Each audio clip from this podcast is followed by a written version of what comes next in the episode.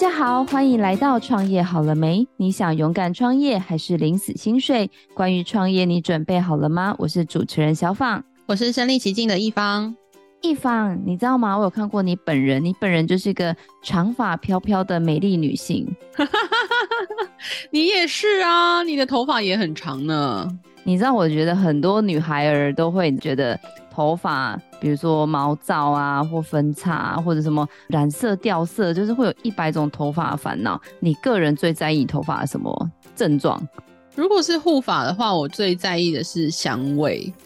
就是要有一种疗愈感，就对了。对对对对对。就是不在意说它有没有什么什么功能，就不 care。但你知道吗？像我吧，身为超级细软发的人，就是我就追求它很炸，就是整个要是跟狮子一样，像鬃毛一样，我就觉得哇，好幸福！我今天头发很炸这样子。你是说就是不要塌就好的？对，但你知道我有同事啊，他是那种超级硬发，然后他就是有天然卷，所以他每次就是追求说，我就是要塌越塌越好。然后我们两个每次都说，天哪，人生都会羡慕自己没有的东西。那他是不是就是其实不用洗头发，因为反正油就会很塌？哎哎哎，这样好像有点道理哦。那你知道吗？我们今天的来宾呢，他就是一个你知道各种发质。问题发质救星，我也不知道哎，就是反正头发的事好像他都很厉害，可以来听听他怎么说。我们欢迎我们今天厉害又超级美丽的来宾，我们欢迎我们 Jo Model 的执行长 JoJo，欢迎 JoJo。Hello，大家好，我是 Jo Model 的执行长，我是蔡文轩，早安。刚刚听到两位的对话，觉得非常的开心。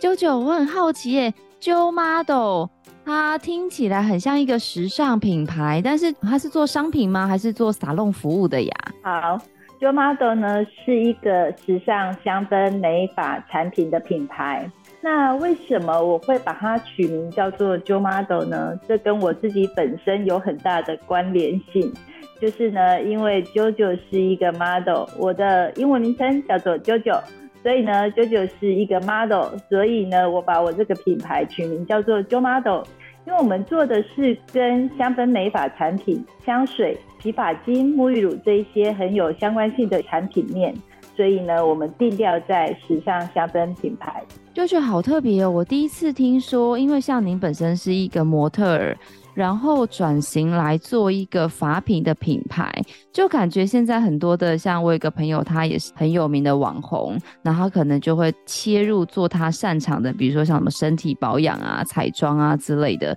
所以你是因为有什么特殊的缘由吗？比如说你自己除了 model 之外，还是学什么化工业的，还是因为有什么样的家学渊源？所以会想要特别来做这个法品系列的香氛的品牌呢？嗯、其实我会想要做这样的一个产品面呢，就是因为其实我刚刚有讲，我以前是在做模特嘛。那我们在做模特的时候，经常要做到造型的部分，那也会接一些发型秀。那所以说，其实，在常常做发型秀，然后做造型的时候，都常常就是觉得头发都受损了。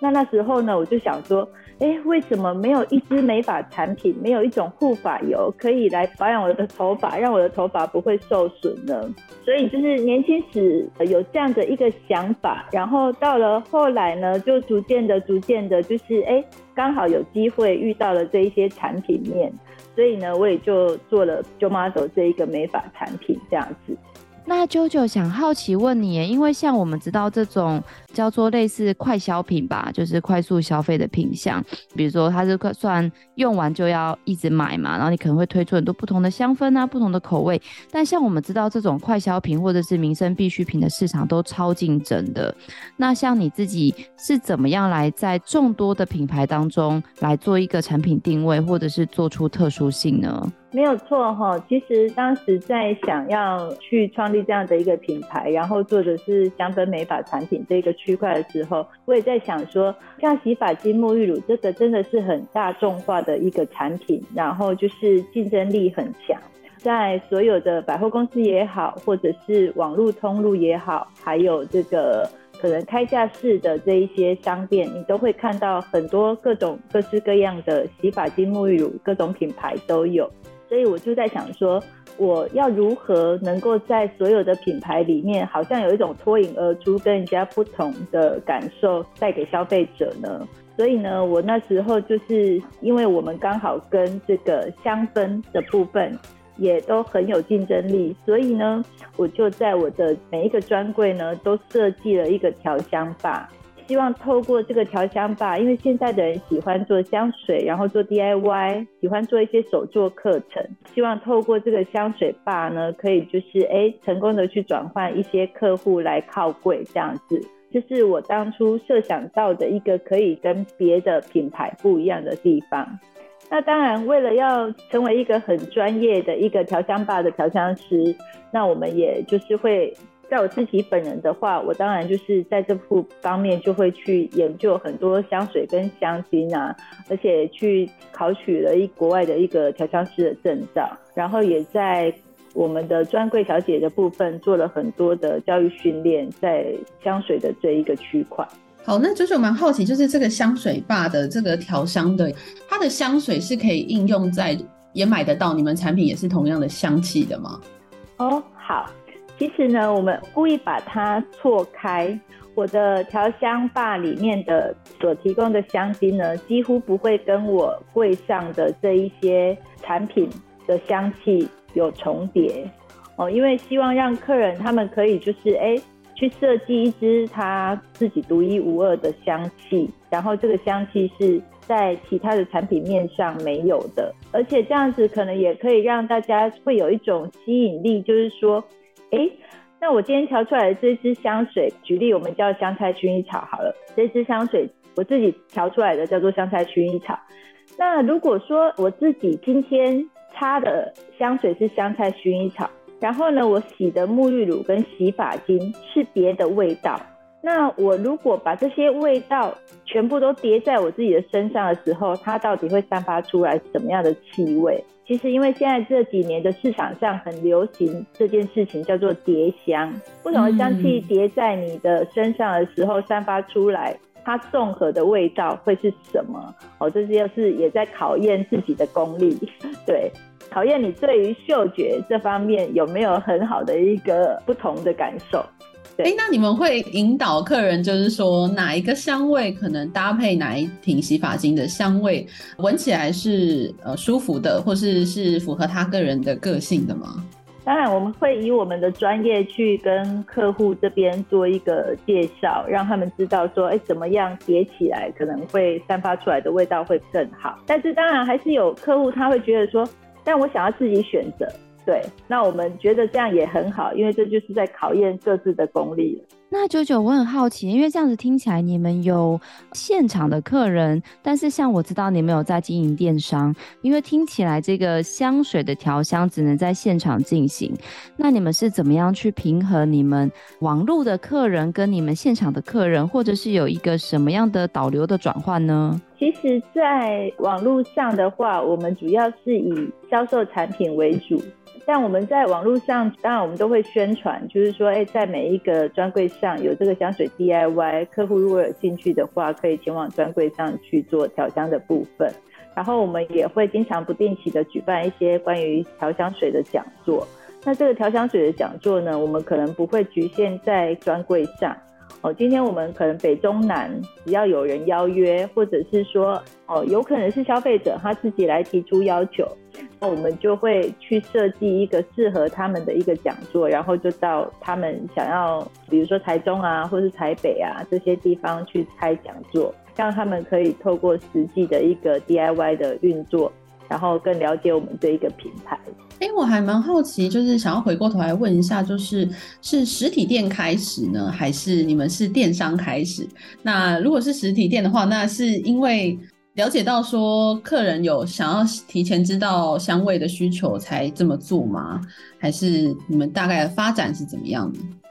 是我当初就是在想说，因为现在是一个网络的时代，那线上线下其实是必须并行的。然后我们又是一个需要体验的产品面，所以实体的店面它还是有存在的必须性。所以我们一开始就是线上线下都并行运作，对，是并行运作的。那九九，因为刚刚听了你们有这么多贴心的服务，比如说有很多的调香师啊，然后有很多的克制的一些香水的服务，这样就会让我不免想到是你们家的东西就会不会很贵？还是其实你们锁定的是金字塔顶端，或者是普罗大众都买得起的？好，其实呢，这说起来还蛮有趣的。我当初一开始去专柜设品牌的时候。其实是因为我有一个朋友，他在梦时代呢，也在这个专柜，然后他是做女鞋的销售，然后他的商品呢，就是趋于比较平价，他的定价位在比比较平价的部分。那我当时呢就觉得说，哎，跟他讨论说，我们来合并一个专柜好不好？因为我觉得美发产品跟鞋子，其实我们的受众群都是女性。所以，其实如果说我们一起设专柜的话，那可以彼此引荐客户，应该是一个蛮好的合作。我这个做女鞋的朋友，他也觉得很开心啊，他就很欣然的答应这一个建议，所以我们就一起合并在一个专柜。那当时其实就是说我有去朝他的 TA 设计了产品面，所以呢，我们的受众群就是定调在二十五岁到四十五岁的女性。那我们会以上班族小资女为前提，所以说我们的产品呢是 CP 值很高，也就是说我们的产品面呢用的使用的原物料都很好，但我们的价格非常的平易近人。举例我们的摩洛哥油，我们的摩洛哥油啊，它里面有很多不饱和的脂肪氨基酸，还有维他命 E 这一些等等相关对于护发很好的一些原物料。但是呢，我们这支产品呢，它的定价只有五百九十块，就是在市面上像这样的摩洛哥有产品，同样的容量大概都在八九百以上，但我们在百货公司设柜，我们的价格却只定在五百九，五百九哎，就感觉我也买得起。对，所以我们的产品其实也是很平价。有啊，你知道，因为像我刚刚说过，像比如说很多国际知名的品牌呀，比如说什么。K 开头的啊，或者是很多不同开口的发品的品牌，其实都很贵。小小一罐发膜，我记得五百 ml 就要三千多块。所以我刚刚听到那个，你知道三位数的价格，我觉得超亲切的，是非常亲切。那还蛮好奇，就是因为你们会有蛮多的专柜，那在专柜人员的训练上，你们有什么样的方式进行呢？好。其实这个真的就是一个很难克服的问题，因为你给他想说，每一个专柜小姐，我们是轮班制嘛，那每个专柜小姐的上班时间都不一样，然后你要把他们集合在一起，一起做受训的话，其实你又必须要考量到他们可能不方便，然后这个时间点如果不是一大早，就是很晚，所以好像都不是很适合，所以呢，我们是个别分开受训。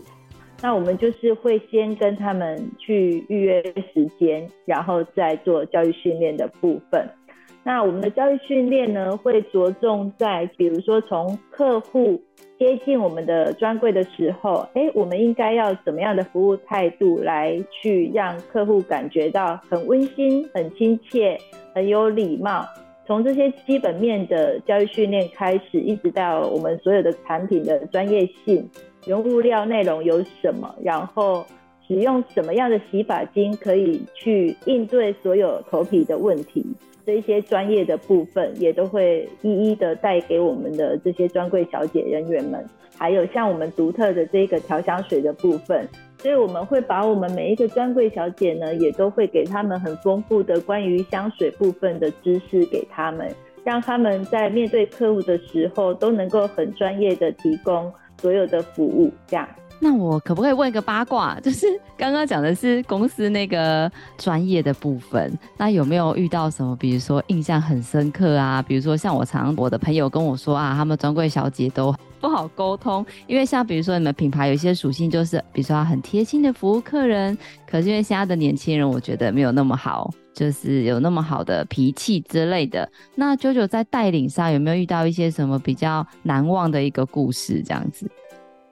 好，当然有吼。其实，在百货公司啊，专柜小姐形形色色，各种的个性都有。好，我曾经遇过一次比较，我觉得是很妙的一个状况吧，就是说我的朋友他到了百货公司去逛街，然后他知道我在设柜，所以他就特别到我的专柜上去，然后呢，他就拍了一张照片给我。这张照片显示什么呢？这张照片显示了这个柜上完全没有人，完全没有人，也就是说。专柜人员早失踪了，然后呢，我就辗转打电话给我的楼管，然后请我的楼管去帮我看一下，说，哎，我们的专柜人员柜姐她不知道到哪里去了，现在柜上有客户想要购买产品，对，结果呢，楼管呢四处找也找不到人，就这样子，大概经过了三个小时吧，三个小时，这个专柜人员完全没有出现，然后我们都没有联络上他。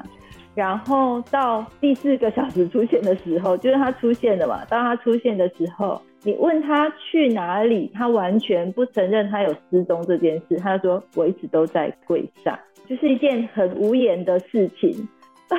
罗生门就是了。你又不好跟他一直做辩解的部分，对。但是呢，从头到尾，隔壁柜的人，然后楼管都找不到他。但是他自己出现的时候，他说他从来没有失踪过。他可能躲在椅子下吧。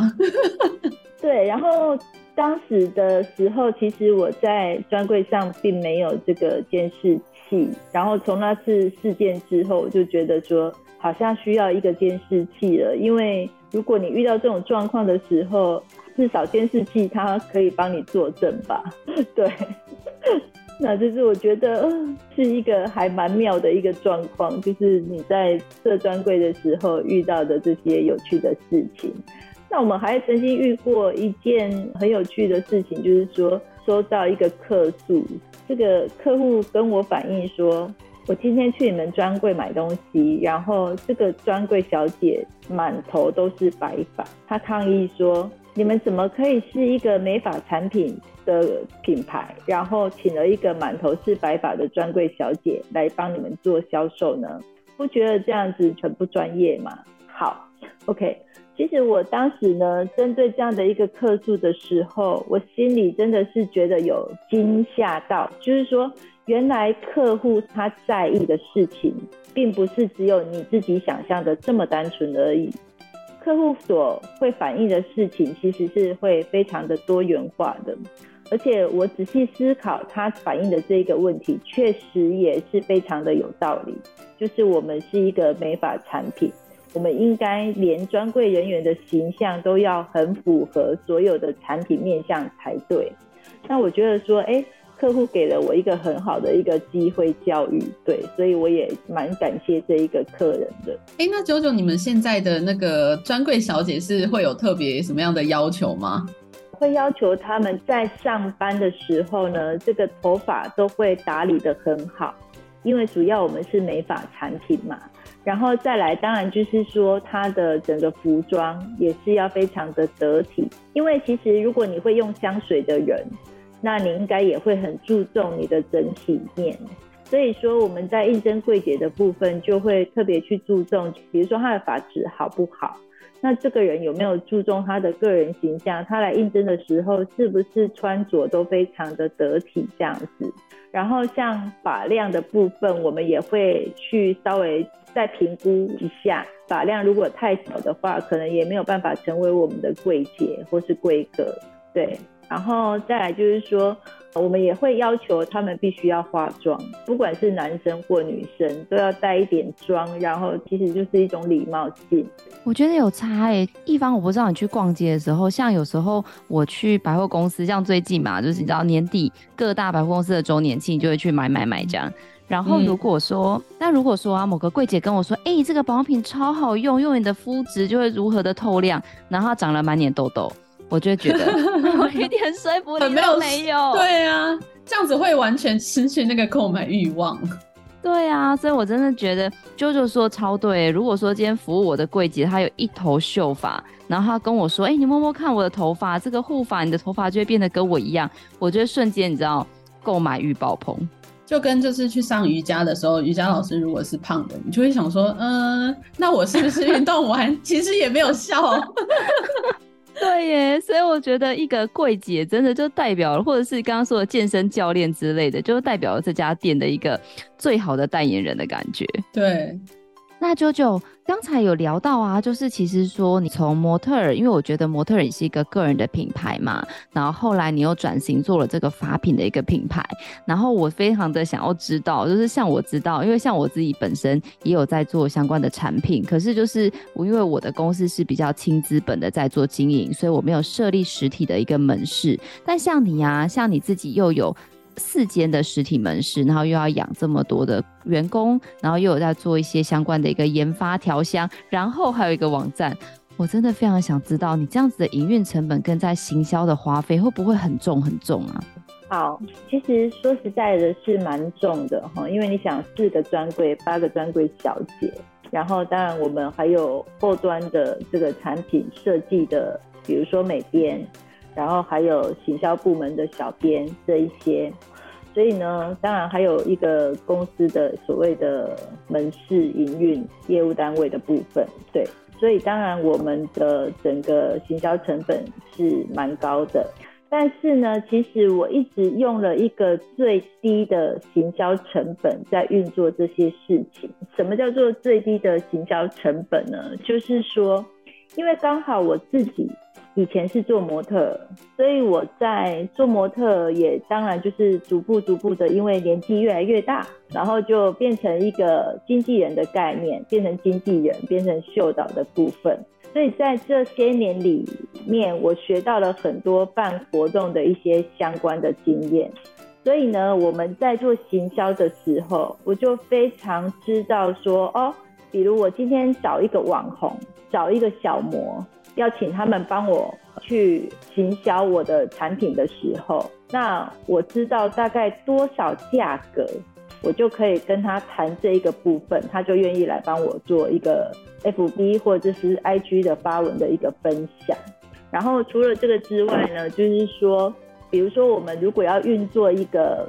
活动，在专柜上做一个可能是造型活动。那因为我一直都知道活动要怎么去进行，比如说从主持人要请谁，然后硬体设备要有什么，然后我们可能需要哪一些周边商品来让消费者能够感受到我们这个品牌的一些不同的氛围，还有给他们很好的服务面。哦，这些因为我都常常在办活动，所以我都很清楚。所以我也不用委外给一些可能就是专门办活动的公关公司，这些我都可以自己来运作。所以在行销上面的话，我们就降低了很多成本。我在行销的部分呢，我是用了很低的成本来做这些事情的，对。那九九还蛮好奇，就是你刚刚有讲到行销都是呃你们这边公司自己进行。那在每一季，就是你们有不同的行销策略跟规划吗？或者是有哪一些档期你们会特别有做活动呢？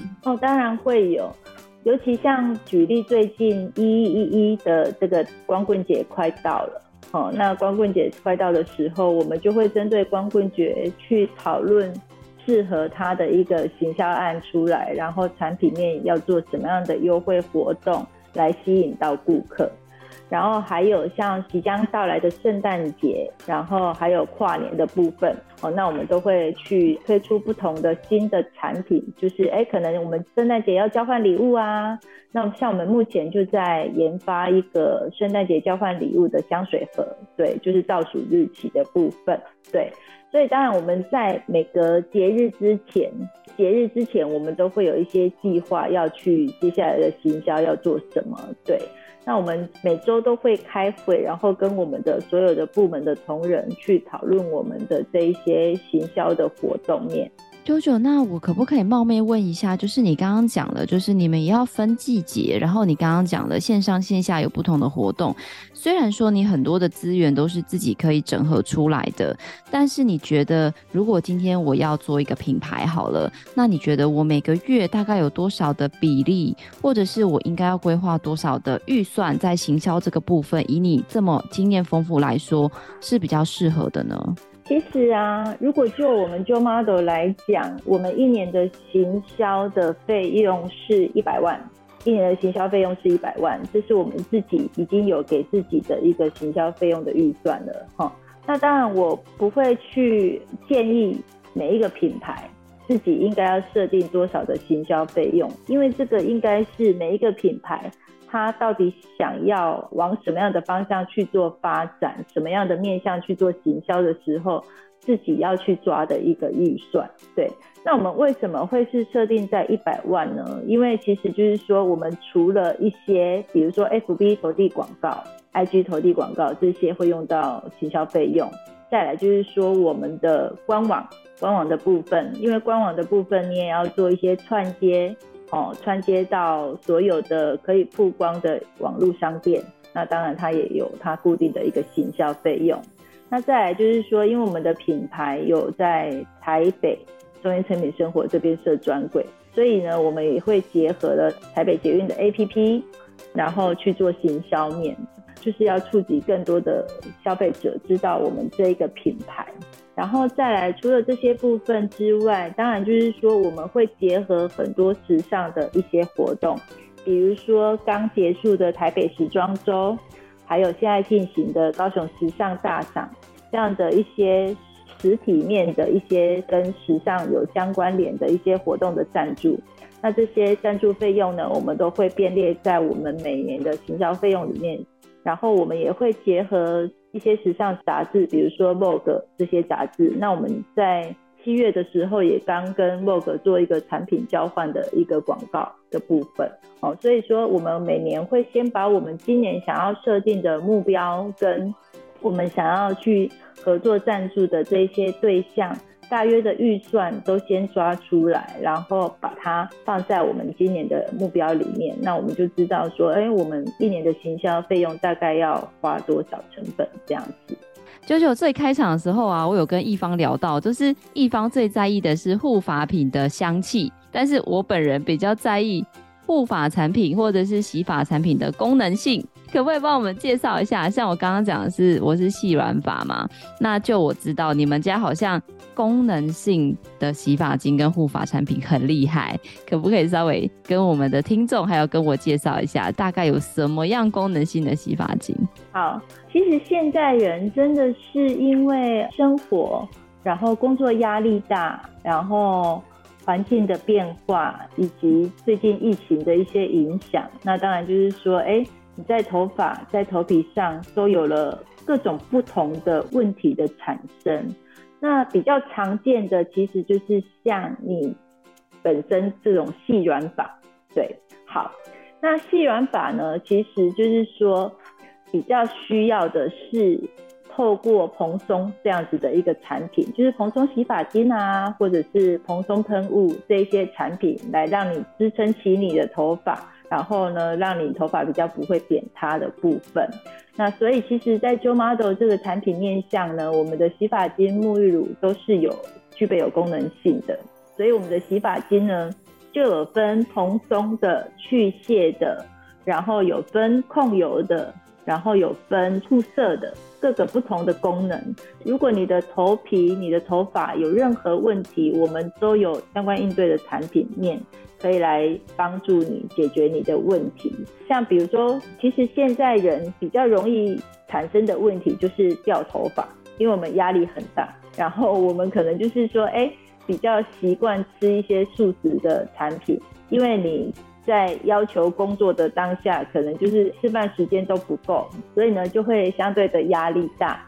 那又吃这些素食的产品，其实就很容易造成这个掉发的问题。因为这些素食产品呢，都是油炸的嘛，所以油脂部分其实也相对的多。然后呢，人体吃了太多油炸的食物的时候，头皮跟脸皮，它是头一张脸，其实都是很容易会出油的。那如果你常常有这些出油的状况的时候，就会造成你的毛囊脱落，就会掉头发。所以说，哎，如果说你是这种，就是容易掉头发、容易出油的这种头皮的话，那就会建议你说，需要先用的是一个控油的产品，先把你的油水平衡达到一个最好的基准点，让你的头皮先不要这么容易出油。对，先控制好你的出油量，让头皮有一个保湿感哦，就是你可以使用我们的养发液，让头皮有一个保湿感。那渐渐的呢，就可以改善你这个容易掉头发的这些现象，然后进而达到健发的状况。所以我们也有推出健发的洗发精。然后在护发的部分呢，其实就是说，像女孩子啊，吼，甚至现在很多男生也会留长头发嘛，那你们可能就会去烫头发或者是染头发。那其实，因为现在比如说我们染发剂跟烫发剂，它其实也是都比较诉求天然的一些成分，所以在天然的成分里面，可能有一些它的持久度就不会那么好。那持久度没有那么好，你可能三个月就又要再烫一次，再染一次。那这些重复的染烫，其实就会造成你的毛鳞片、发质毛鳞片其实都会有受损的状况。那所以呢，我们会对应这样子的一个状况呢，推出了这个水量精感的护发素。那它呢，其实是一瓶取代多瓶的概念，就是说你只要使用这一瓶，你就可以免去像你去沙龙，它可能做的是五瓶的一个护发的流程。那但是我们就是用一瓶就可以来解决这些事情，让你在家里可以轻松的 DIY 做护发，不用。沙龙可能要做上一个小时至两个小时的一个护发时间，对，让你在家里也可以轻松的 DIY。那像我们的水量金感护发素里面呢，因为我们有添加了关于维他命 E、甘油这一些很好的护发成分在里面，所以呢，它也可以就是加强的修护你的毛鳞片的部分。听起来产品很丰富耶。JoJo，你们这样子在推线上线下来说啊，因为你们的每一个产品的单价不高嘛，那正常来说，方便问一下，你们这样子在推广的结果，你们有大概估计过你们的客单价大概在多少吗？其实我们的客单价会落在两千至三千，为什么呢？因为其实就是说，消费者来到我们柜上的时候呢，他不会只有单纯购买一支产品。当他接触到我们的专柜小姐的一个专业领域知识的时候，他就会知道说，比如说你的头发是什么样的一个状况，你的头皮现在目前处于一个什么样的状况，那透过什么样的产品，比如说洗发精、养发液、摩洛哥油这样子整套的一个产品。然后它可以帮助你改善你目前的状况，对，所以说消费者来到我们的柜上的时候，他可能除了带洗发精之外，他都还会带其他的商品，所以呢，这个客单价大概就会落落在两千到三千的部分。那当然还有香水的部分，对，因为其实你靠柜的时候，你就会闻到我们柜上有很多的香气，所以很多客人都会因为香气而来。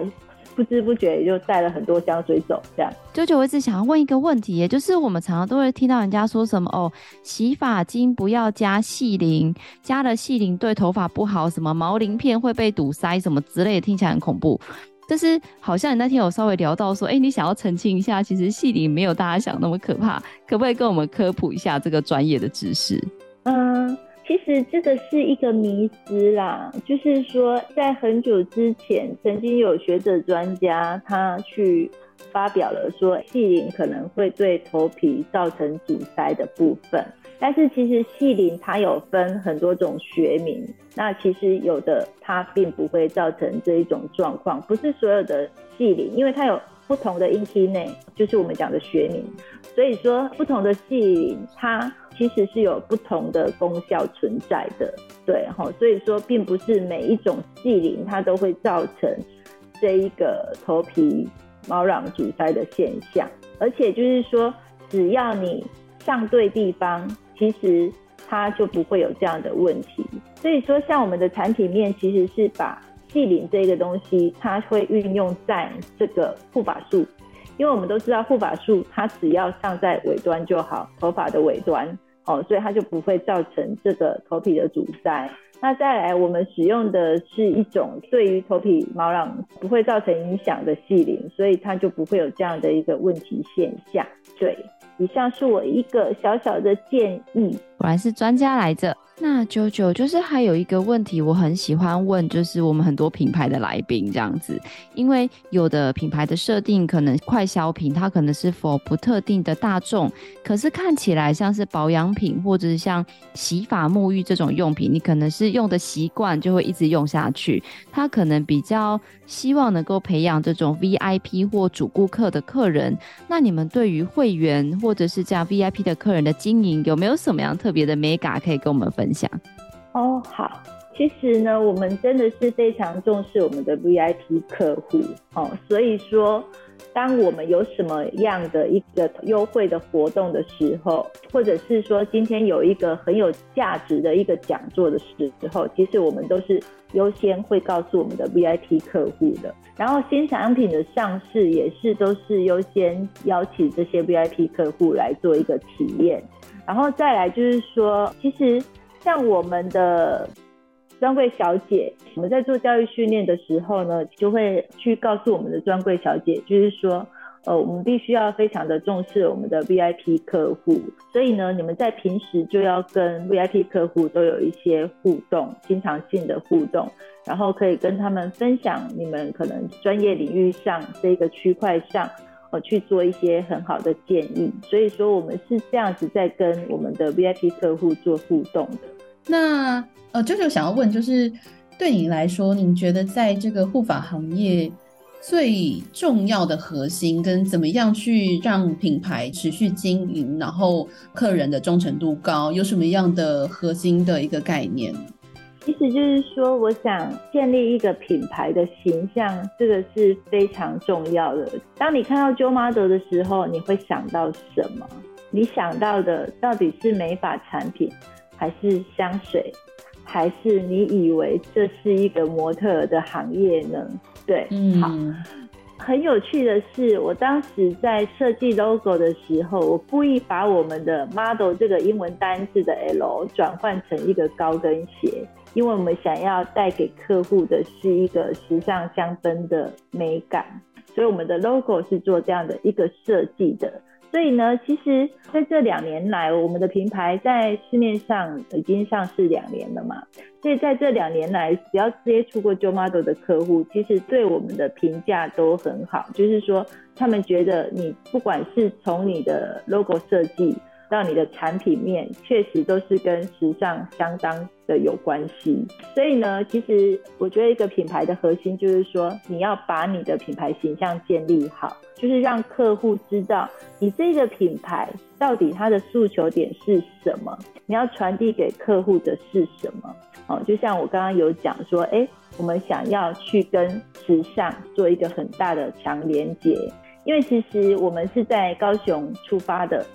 在高雄来讲，好像很多相关时尚的这一些活动都轮不到高雄这边来做。我们只要提到，比如说时装周啊，跟时尚比较有相关性的一些活动，好像都是台中、台北那边在做，那高雄这边就很少。那所以其实呢，我也希望借由品牌的部分呢，来推动高雄的时尚。跟更多的时尚界跟艺人去做一些合作连接的部分，然后可以把品牌把这个高雄的时尚推向国际化的概念。好，所以说一个品牌你的核心非常重要，然后再来你必须要去建立消费者的一个认同感，就是认同你的产品面是不是有像你自己讲的这么好。那我们会透过不断不断的一些课程活动。然后去让消费者他能够体验到我们的产品面，然后我们也会去推陈出新的，诶，有很多新的产品出现，然后给消费者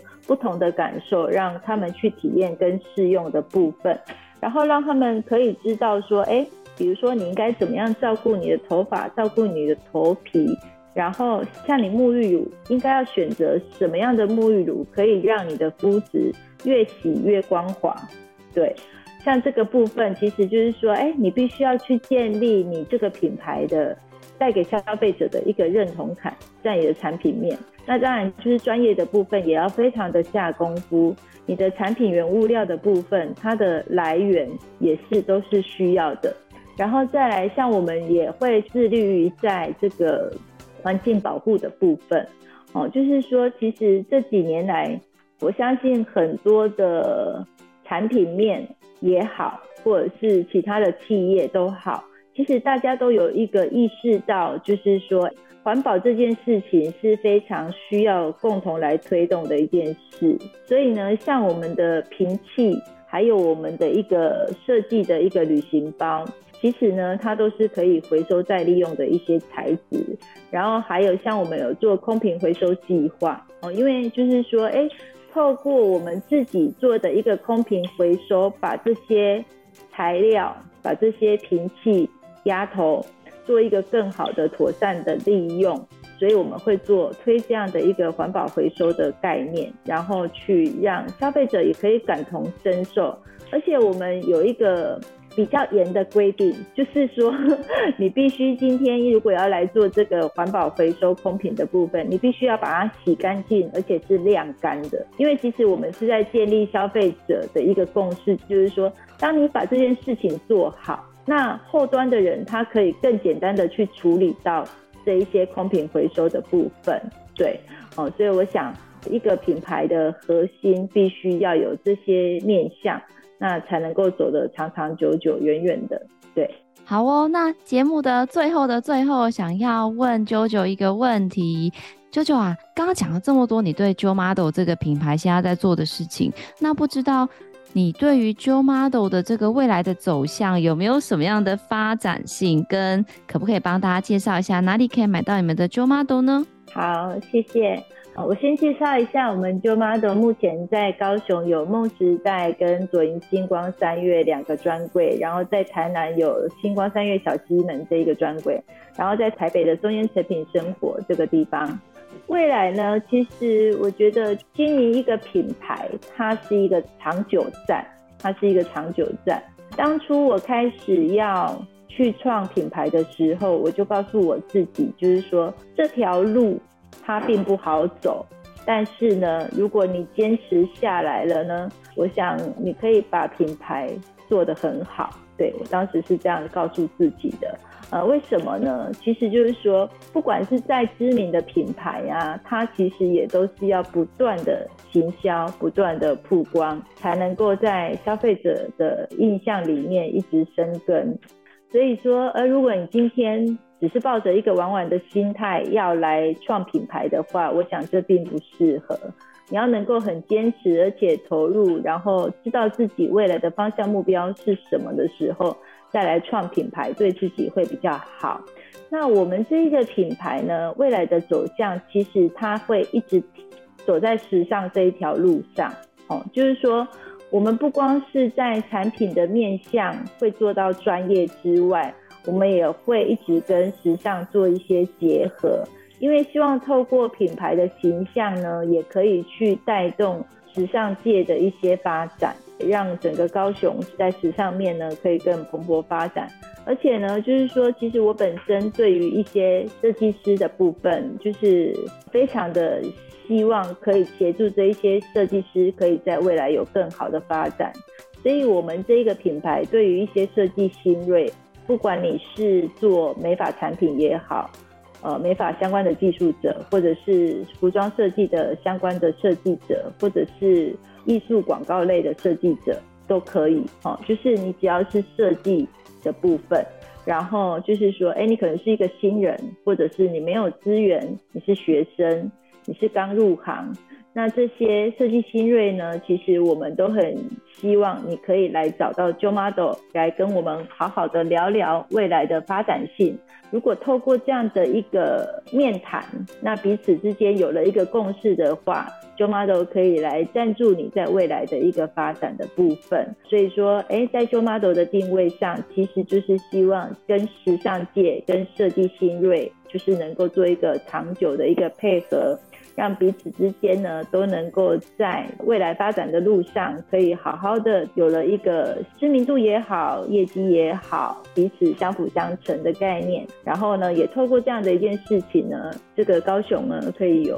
在在这个时尚的部分可以发展得更好。一方，我真的觉得 JoJo 很厉害耶，就是你知道现在都在讲企业 CSR，但是他们把这个传承下一代，我觉得这个扩大影响力是非常好的一件事情，而且也回馈了对这个社会很多的一个责任，这样子。对啊，像空瓶回收这个也是啊，真的会造成很大的浪费。就是如果能够这样子呃回收回来，然后再做更好的利用的话，其实对整个环境来说是非常好的。一方大大，你知道吗？我觉得 JoJo 今天完全满足你的梦想。你现在有很多香味可以疗愈自己，我可以到店上去直接体验一下了。对啊，就是你可以买到你喜欢的香氛，我可以买到我的狮子头，我觉得很完美耶，真的太感谢九九。我觉得大家如果说对于美业啊有很多的一个想象，因为像我们之前有访问过美甲师，然后有访问到新密，那我觉得这是我们第一次访问到做美业的一个品牌商，然后他有很多的实体店面，有很多的商品，他对于自己的品牌的经营、店面的管理都有很多独到的一个心法。大家如果有想要更多的跟我们舅舅交流的话，或者是说你想要体验我们舅妈豆很棒的一个产品，我们都会把相关的联络资讯放在下方的资讯